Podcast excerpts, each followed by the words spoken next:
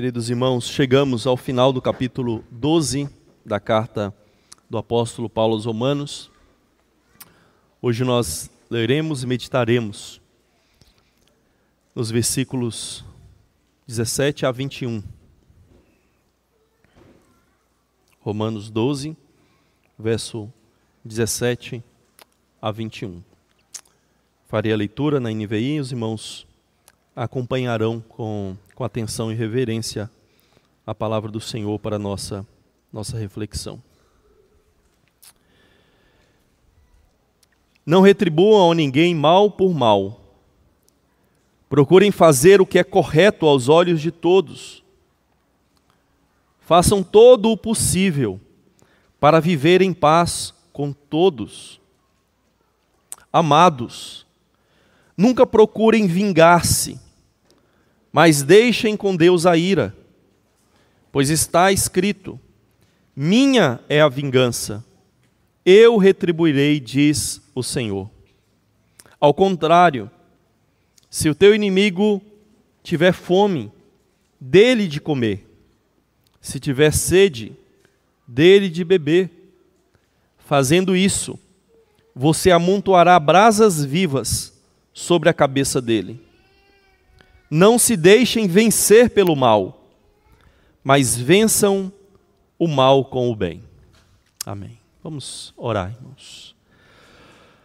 Santíssimo Senhor, mais uma vez nos colocamos aos teus pés e clamamos a Ti por meio do nosso mediador suficiente, Jesus Cristo. E pedimos que o Teu Santo Espírito, Senhor, venha nos iluminar, venha nos abrir o coração, para que possamos entender a tua palavra, mas que esse mesmo espírito de graça, a graça de Cristo, também nos habilite, nos capacite para colocarmos essas verdades em prática nas nossas vidas. Em nome de Jesus. Amém. Meus irmãos, em 1960, Ruby Bridges foi a primeira criança a estudar em uma escola só para brancos nos Estados Unidos. Ela tinha apenas seis anos e ela enfrentou uma profunda resistência, uma resistência abusiva, uma resistência raivosa de pais, alunos e moradores da cidade dela. Ela tinha que ir escoltada por agentes federais para a escola. Quando ela foi, é, quando ela ingressou na escola, os pais de cerca de 500 crianças tiraram seus filhos daquela escola. Os professores se recusaram a ensiná-la. Somente uma professora branca decidiu dar aula para ela sozinha ao longo daquele, daquele ano. A família de Bridges sofreu perseguições. O seu pai perdeu o emprego no posto de gasolina por causa de retaliação de boicote dos cidadãos daquela cidade. Sua família ficou proibida de entrar na mercearia onde eles compravam uh, mantimento para sua sobrevivência. Os seus avós, que há cerca de 25 anos eram meeiros de terras ali no Mississippi, eh, tiveram que deixar a, a sua terra. Charles Burks, ex-vice-diretor do, dos US, US Marshals, relatou que aquela criança mostrou muita coragem e ele diz assim: ela nunca chorou, ela nunca choramingou, ela só marchava como um pequeno soldado. Dr. Collins, um psiquiatra infantil de Harvard, é, resolveu né, estudar a, aquela, aquela criança e acompanhá-la, porque ele era especialista em estresse, em traumas, em situações ah, como aquela que Ruby estava, estava vivendo. E ao entrevistar a menina, os familiares, os professores, ele, ele ficou profundamente perturbado com o fato de que aquela criança, aquela criança se mostrava calma, se mostrava em uma profunda, em uma profunda paz. Suspeito, então, ah, o melhor, surpreso, ele não encontrou de fato sinais eh, de estresse naquela, naquela família. Cerca de duas vezes na semana, ele se sentava com Ruby e ele fazia algumas perguntas para ela. Como você está, Ruby? E ela respondia: Estou bem. Senhora Bridges, como está Ruby? Ela está indo bem. Senhora Bridges, ela está dormindo bem? Sim, Ruby está dormindo bem. Tem certeza que ela está dormindo bem? E a mãe respondia: Sim, tenho certeza. Ela, como que está o apetite de Ruby? Ah, o apetite dela está bem. Tem certeza que ela está comendo direito? Sim, está comendo perfeitamente. Senhora Bridges, como você acha que Ruby está se saindo com as amigas quando ela volta da escola? Aí a mãe respondeu: Ruby está bem quando chega em casa. Ela brinca e às vezes lê os livros que traz para casa ou tenta lê-los, porque afinal ela está apenas aprendendo a ler. Senhora Ruby, senhora Bridges, melhor dizendo, Ruby parece chateada em algum momento? Não. Ruby não parece muito chateada. E meses se passaram, irmãos. Meses se passaram e nada mudou com a pequena Ruby. Então um dia a professora dela disse para o médico: Sabe, eu não entendo essa criança. Ela parece tão feliz. Ela vem aqui tão alegre. Tão alegre todos os dias, apesar de estudar sozinha. Então a professora disse para o psiquiatra que Ruby parecia conversar com a multidão todos os dias ao chegar e ao sair. Ao chegar e ao sair. Então eles foram juntos, né, o psiquiatra e a professora, a, até a casa uh, de Ruby. E então eles perguntaram, Ruby, como foi o seu dia? E ela respondeu novamente, foi tudo bem. Então o doutor indagou para ela: Sua professora me disse que você conversa com a multidão todos, todos os dias? Aí ela respondeu: Ah, sim. Na verdade, eu disse para ela que eu não converso com a multidão, eu oro por eles. Eu oro por eles. Aí o psiquiatra perguntou assim: Ruby, você ora pelas pessoas lá? E ela respondeu: Ó, oh, sim. Sério? E ela: Sim. Por que, que você faz isso? E ela respondeu: Porque eles precisam de oração. Ruby, por que, que você acha que eles precisam que você ore por eles? Porque eu deveria. Por quê? Porque eu deveria.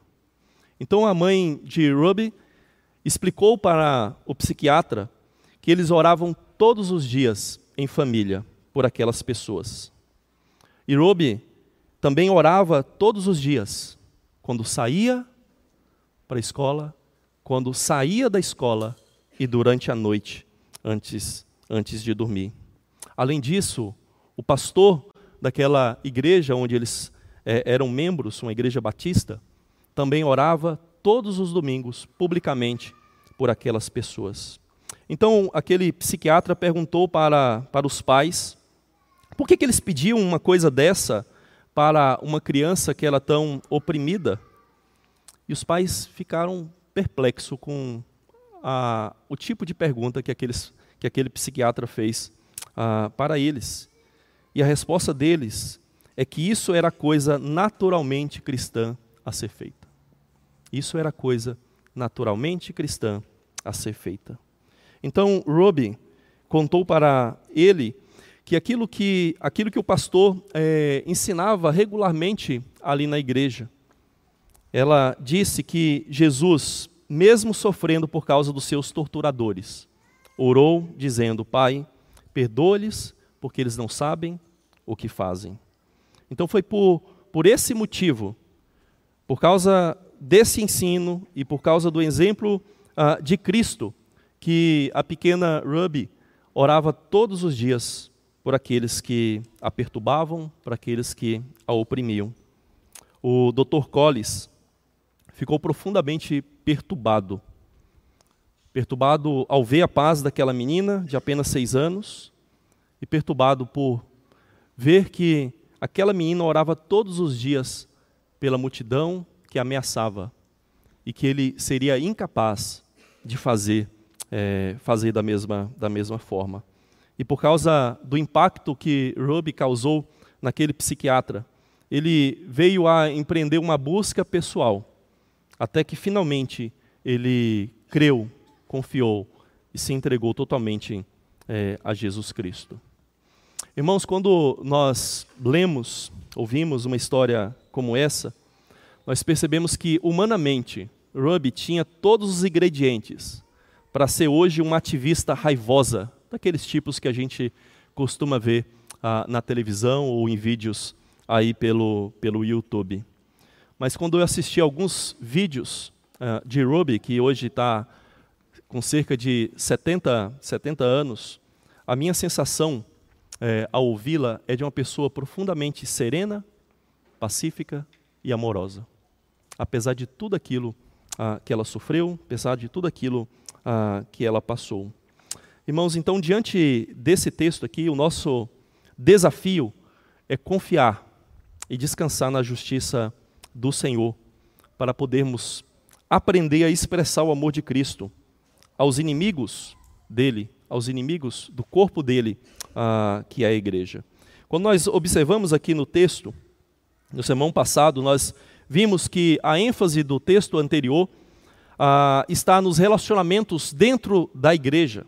Mas aqui, a partir do, do verso 17, a ênfase muda do, para o nosso relacionamento com o mundo exterior. E isso se estende é, ao texto do próximo sermão que nós vamos é, ouvir e tratar sobre ah, a questão dos governos ah, civis. E o nosso objetivo aqui, irmãos, hoje, é procurarmos diante desse texto, responder a seguinte pergunta: O que a sua reação ao mal tem demonstrado? O que a sua reação ao mal tem demonstrado? Como a forma que você reage ao mal, reage a pessoas que se opõem a você, reage à perseguição, reage a maltratos, demonstra sobre, sobre você. E a resposta para isso nós vamos ver ao longo aqui da nossa, da nossa reflexão. A primeira coisa que a gente tem que observar aqui no texto, irmãos, é que ele é, tem um constante movimento entre algo que eu não devo fazer e algo que eu devo fazer. Eu não devo retribuir mal com mal, mas eu devo fazer o bem. Eu não devo me vingar, mas eu devo é, amar as pessoas e eu devo a, fazer o bem a, a, elas, dando de comer, dando de beber, suprindo as, as necessidades que eu tenho condição ah, de, de fazê-lo. E a primeira coisa que a gente observa aqui é que é, o texto nos ensina a reagir com bondade, apesar da maldade. Reagir com bondade, apesar da maldade. E a gente pode ver essa ênfase aí dos versos 17 a, a 18, quando o texto diz assim: Não retribuam a ninguém mal por mal, procurem fazer o que é correto aos olhos de todos, façam todo o possível para viver em paz ah, com todos. Então, é, esses versos aqui enfatizam como que nós devemos reagir à maldade que nós ah, enfrentamos ah, no mundo. E o texto mostra que nós somos chamados a não retribuir o mal com mais maldade, mas devemos retribuir o mal com ah, o bem. E aqui, irmãos, duas coisas têm que ficar ah, bem claras para nós. Quando a gente lê aqui no texto que nós devemos procurar fazer o que é correto aos olhos ah, de todos, aí no verso ah, 17, isso não significa que a gente então, para agradar as pessoas, a gente faz tudo o que as pessoas pedem. Ah, mas não, pastor? Não. Porque o próprio livro de Romanos já mostrou que as pessoas estão com o pensamento obscurecido, que inculcando-se por sábios, por sábias, que rejeitando o conhecimento de Deus, elas se tornaram loucas, se tornaram tolas, se tornaram depravadas. Então o texto de Paulo não quer dizer que, então, para agradar as pessoas, eu faço tudo aquilo que elas acham que é correto. Não.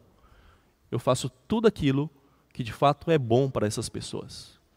Mas o meu juízo em relação ao que eu devo fazer e aquilo que é bom, é aquilo que a palavra de Deus diz que é bom. Porque, como nós ouvimos no sermão passado, ah, o ser humano carece de referencial referencial de bondade, referencial de verdade, referencial de, de beleza. Então, nós sim devemos evitar e não devemos retribuir o mal com o mal e devemos procurar fazer aquilo que é correto, biblicamente e divinamente falando, aos olhos de todas ah, as pessoas. Uma segunda coisa que a gente deve observar no texto, aí no verso 18, é quando ele diz: façam todo o possível para viver em paz com todos. Ou conforme a Almeida traduz, é, no que depender de vocês, faça o bem para todas ah, as pessoas. E o que, que esse texto nos mostra, irmãos? É que nós devemos empreender ah, um esforço para vivermos em paz com as pessoas, para fazermos o bem para as pessoas, para tratarmos as pessoas ah, bem. Só que isso não depende somente de nós também.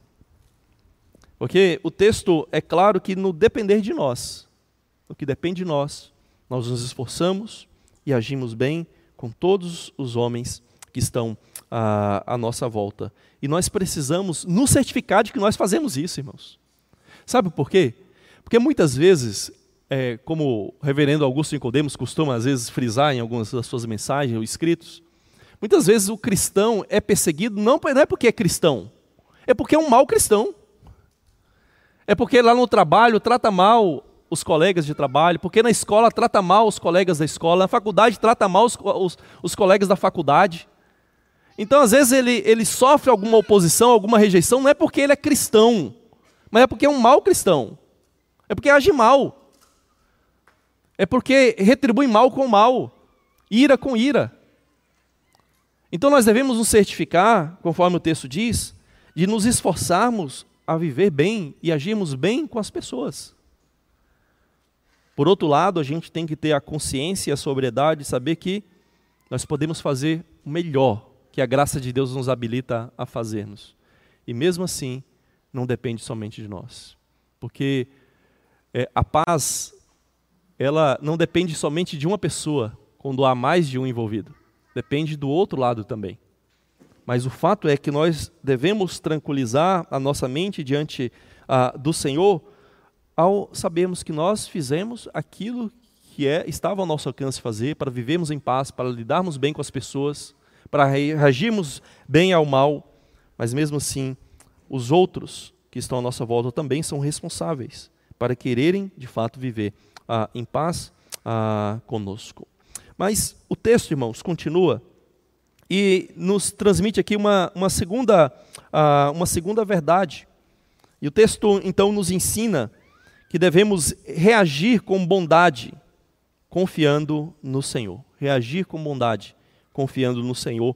Está aí dos versos 19 a, a 21, quando diz assim: Amados, nunca procurem vingar-se, mas deixem com Deus a ira. Pois está escrito: Minha é a vingança, eu retribuirei, diz o Senhor. Ao contrário, se o seu inimigo tiver fome, dele de comer. Se tiver sede, dele de beber. Fazendo isso, você amontoará brasas vivas sobre a cabeça sobre a cabeça dele. Então veja, irmãos, que nós somos exortados aqui a agirmos com bondade. Por quê? Porque confiamos no Senhor. Veja que nós não devemos nos vingar, mas devemos deixar com Deus a ira. Não devemos retribuir uh, o mal que as pessoas nos fazem, mas devemos deixar e descansar que a vingança pertence ao Senhor, o julgamento, o juízo pertence, uh, pertence ao Senhor. E observe que esse texto, irmãos, aqui e o anterior que nós acabamos de ler, uh, ele se assemelha àquilo que Jesus ensina uh, no Sermão da Montanha. Como que nós devemos tratar aqueles que nos perseguem como devemos tratar as pessoas que agem mal ah, conosco. E observe que o amor aqui nesse texto, assim como eh, Jesus demonstra no seu sermão, ah, ele não é descrito como um sentimento, não é descrito como um gostar, ou sentir prazer com aquilo que os inimigos fazem conosco. O texto não descreve o amor ah, dessa forma. Veja que o amor é exemplificado como uma ação concreta visando o bem-estar daqueles que se colocam como nossos inimigos. Isso, de fato, é a melhor descrição do amor. O amor é, são atos, são atitudes, é uma postura diante das pessoas. Não significa que eu me agrado delas, não significa que eu tenho prazer nelas, significa que eu procuro agir bem, procuro fazer o bem, como o texto mesmo mostra. Se tiver fome, dá de comer, se tiver sede, dá ah, de beber. Isso não significa, irmãos, que nós devemos devemos ignorar o mal que as pessoas fazem. Porque o texto mesmo está mostrando aí que isso significa que nós estamos dando lugar à ira de Deus e estamos acumulando brasas vivas sobre a cabeça dessas pessoas. E essas duas uh, ideias, elas têm que ser mantidas juntas. Dar lugar à ira e amontoar brasas vivas ou brasas em chama sobre a cabeça das pessoas. Alguns debates né, sobre o que significa brasas ah, em chama ou brasas vivas. Alguns entendem que isso aqui é uma ideia de provocar o arrependimento ah, nas pessoas através do bem que nós fazemos. E de fato isso acontece. Ao agirmos bem, ao fazermos o bem, muitas vezes isso é o instrumento e é o meio que a graça de Deus usa para tocar as pessoas e convertê-las por uma fé verdadeira ah, em Jesus Cristo. Só que quando nós observamos esse contexto aqui, e quando nós observamos é, várias referências ou alusões é, semelhantes no Antigo Testamento e em outros escritos ah, judaicos antigos, nós vamos observar que essa expressão brasas vivas, chamas, ela tem uma ideia de juízo de Deus. Então parece que a ênfase aqui nesse texto não é em que, através do bem, nós vamos provocar arrependimento e conversão das pessoas, mas é que, ao fazer o bem para aqueles que nos fazem mal, e quando as pessoas insistem em viver longe de Cristo, elas estão acumulando mais e mais juízo sobre a cabeça delas. Essa parece ser a, a ideia a, que faz mais justiça a, a esse contexto aqui e a, o uso dessa, dessa ideia em outros textos do Antigo Testamento e da literatura, a, literatura a, judaica. Mas veja que também aí o verso 21, irmãos, a, conclui sintetizando, sintetizando uma fórmula para nós vencermos o mal. Qual é a fórmula? Qual é o ingrediente? Como que nós vencemos o mal? Ele vai dizer: não se deixem vencer pelo mal, mas vençam o mal com bem. Vençam o mal com bem. Essa é a fórmula que o apóstolo Paulo, inspirado por Deus, apresenta para nós, para vencermos a maldade que há nas pessoas contra, contra nós.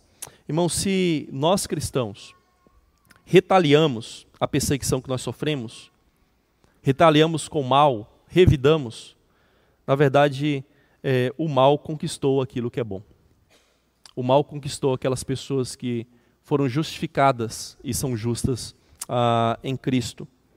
Mas se nós cristãos respondemos com bondade, aí sim o bem vence. O bem venceu. Irmãos, o mal é como, como uma espiral.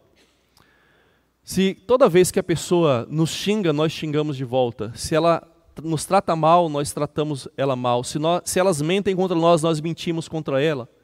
Essa espiral do mal, ela não tem fim. Ela só vai aumentando no mundo. Ela só vai aumentando a nossa volta. Na verdade, ela só vai aumentando a nossa própria vida. E isso ah, não tem fim.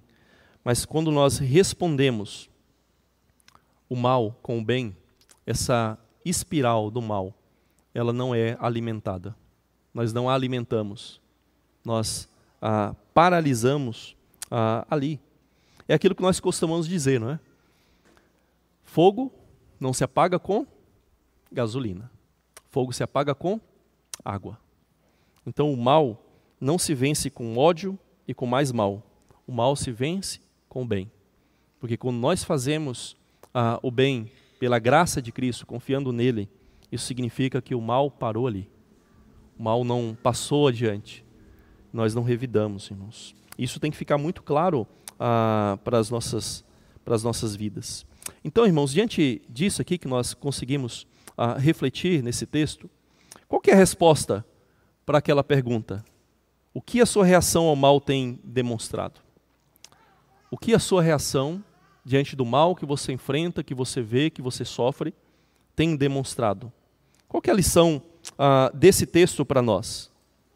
E a lição está no seguinte tema: a sua reação aos inimigos demonstra em quem você mais confia.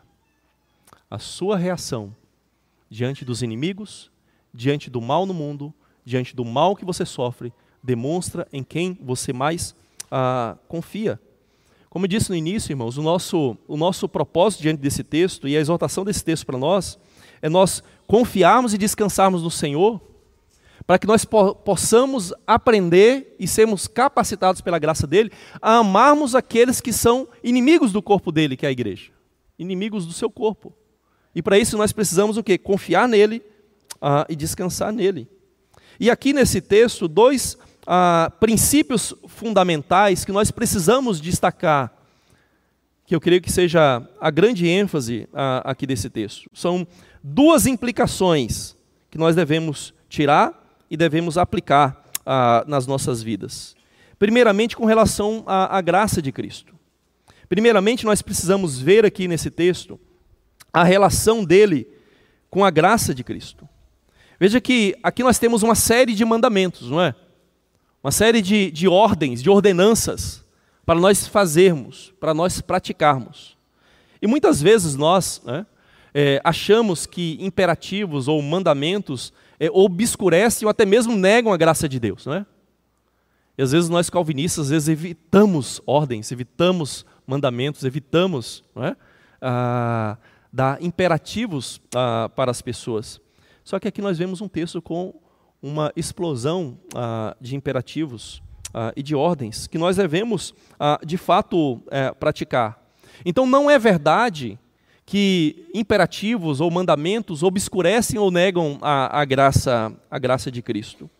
Porque todas essas ordens que nós temos aqui no texto, de alguma forma ou de outra, elas fazem alusão aos caminhos do Senhor. Elas fazem a, alusão a, ao Senhor Jesus Cristo. Todas elas, então, a, são chamados para que nós também confiemos em Cristo. Por exemplo, Paulo diz: a ninguém retribuais mal por mal. Está aí no verso 17. E como é que Jesus agiu? Jesus não retribuiu mal por mal.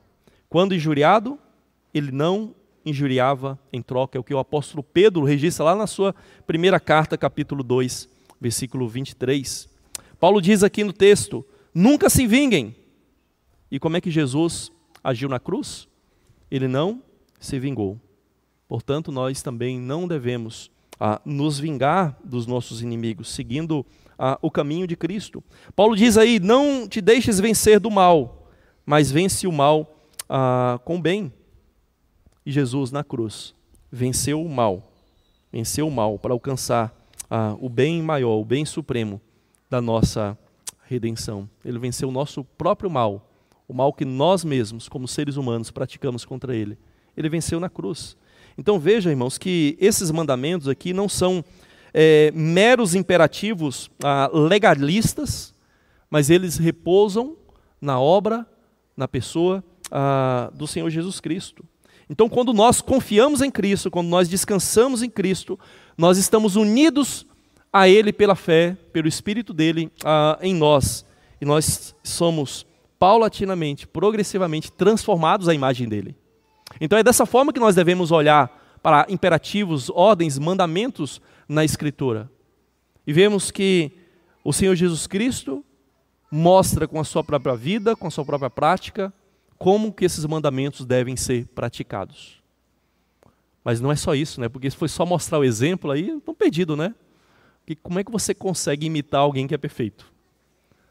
Mas a, a obra de Cristo não para aí, não para fora de nós, extra nós a, a obra de Cristo é interna em nós. A graça dele é infundida em nós. E ele sim nos santifica e ele nos capacita progressivamente a praticarmos e andarmos é, seguindo os seus passos, conforme Pedro nos exorta lá no segundo capítulo da sua, da sua primeira carta. Então, irmãos, o que nós precisamos é olhar para Cristo, depositarmos a nossa fé e a nossa confiança nele, para que possamos amar como ele mesmo amou. Amou o seu povo, mas também demonstrou amor aos seus inimigos, ao orar por eles, ao interceder por eles. Em segundo lugar, irmãos, nós precisamos é, ver nesse texto também a motivação para agirmos dessa forma: a confiança em Cristo. Confiança ah, em Cristo. Veja que a, a sua reação aos inimigos, aos seus inimigos, demonstra onde está a sua confiança. Onde está a sua confiança? Por quê? Porque se você não acredita e você não confia na ira justa de Deus, você nunca vai conseguir praticar aquilo que o texto diz. Se você não crê que há um Deus justo e que esse Deus justo ele não ignora o mal, ele não inocenta o culpado, mas ele julga retamente. Se você não acreditar nisso, você jamais vai conseguir amar os seus inimigos. Veja, irmãos, que a, ao estudar um pouco essa passagem novamente, é, eu creio que a melhor compreensão do final do verso 16, quando diz lá, para não sermos sábios aos nossos próprios olhos, me parece que a, a melhor compreensão é que o verso 16 forma uma unidade com o início do verso 17. Quando o texto tá, estaria provavelmente dizendo: Não sejam sábios aos seus próprios olhos, e a ninguém retribuindo mal por mal. Ninguém retribuindo mal por mal. A ideia provavelmente é que, quando nós retribuímos o mal, quando queremos nos vingar, quando queremos castigar as pessoas pela maldade e corrupção delas, isso é uma demonstração da nossa sabedoria. É uma demonstração da nossa justiça, que nós sabemos muito bem biblicamente que ela é falha, ela é falsa e que muitas vezes, constantemente, ela é, na verdade, pecaminosa. Então, a, a ética retributiva, irmãos, vingativa, ela é uma forma de falsa sabedoria humana. É uma forma de confiarmos na nossa própria justiça, nossa própria sabedoria. Mas quando você é, faz isso, você deixa de confiar na justiça de Deus e na realidade do juízo do juízo final. E você passa a confiar em si. Então, no final das contas, irmãos, esse texto aqui é uma questão de confiança. Você confia em quem para executar a justiça no mundo? Em você? Ou você confia em Deus? na justiça de Deus demonstrada em Cristo Jesus, como nós aprendemos ah, na carta do apóstolo Paulo aos Romanos. Você se torna uma espécie de vigilante noturno, igual o Batman, igual o, arqueiro verde, e então você sai à procura né, de uma forma de vingar-se, de retaliar o mal que você e pessoas amadas sofreram? É assim que você age? Como Batman, como o arqueiro verde, buscando vingança, buscando justiça da, da sua forma, do seu modo. Só que a Bíblia diz, irmãos, que a ira do homem não produz justiça de Deus. É o que Tiago diz lá no seu, na sua carta, primeiro capítulo, verso 20. A ira do homem não produz a justiça de Deus, irmãos. Nós somos pecadores. E até mesmo quando nós vemos o mal, às vezes rechaçamos o mal, até nisso às vezes a gente peca, ao não agirmos corretamente. E principalmente quando nós não confiamos no único que é justo. Então, irmãos, nós podemos é, abandonar essa sede de vingança, essa sede de justiceiro, e nós não precisamos nos tornar uma espécie de vigilante noturno. Nós podemos simplesmente sermos santos, pessoas santificadas, que confiam e que simplesmente descansam na justiça ah, de Cristo. É só assim que a gente é liberto ah, dessa tentação de nos tornarmos justiceiros, justiceiros ah, nesse mundo. Então, irmãos, o que nós precisamos é, observar aqui e termos uma convicção plena é de como que a doutrina da ira de Deus ela é prática para a nossa vida diária. É prática para o nosso dia a dia. Quando nós abandonamos essa doutrina de um Deus que tem uma ira justa, santa e que um dia ele vai julgar esse mundo e ele vai derramar sua ira sobre o mal nesse mundo. Quando nós observamos essa doutrina e nós observamos que de fato ela tem implicações práticas para a nossa vida, nós aprendemos a confiar na justiça de Cristo. Você então é, sabe que os inimigos do povo da aliança, do povo de Cristo, seus inimigos, vão receber um juízo muito maior do que o seu o meu é, pequeno esforço mesquinho seria capaz de executar. Mas às vezes nós nos achamos tão sábios, tão justos, né, que nós achamos que nós podemos executar de fato justiça. Mas quando a gente olha para a doutrina da ira de Deus, nós percebemos que o juízo de Deus sobre aqueles que agem mal, aqueles que perseguem o corpo de Cristo, o juízo de Deus é muito maior, muito eficaz, eficiente para realmente julgar o mal. E então nós podemos simplesmente concluir: vou deixar a justiça com Deus. Vou deixar a justiça com Ele. Ele é justo, Ele é santo, Ele é perfeito. Então, portanto, irmãos, vocês têm duas motivações para agir com a ética do Evangelho de Cristo. Por um lado, esse modo de agir é motivado pela confiança na obra de Cristo por nós na cruz no passado. Então é a confiança passada por causa daquilo que Cristo já fez por nós e concedeu a nós. Por outro lado, também é motivada pela nossa confiança no dia do juízo que é futuro. Então nós olhamos para o futuro e nós descansamos, descansamos e agimos no presente com a ética do Evangelho de Cristo. No passado, na cruz, Cristo amou seus inimigos, mas no futuro, voltando em glória, ele vai dar a palavra final sobre todos os inimigos dele e do seu corpo, que é a igreja.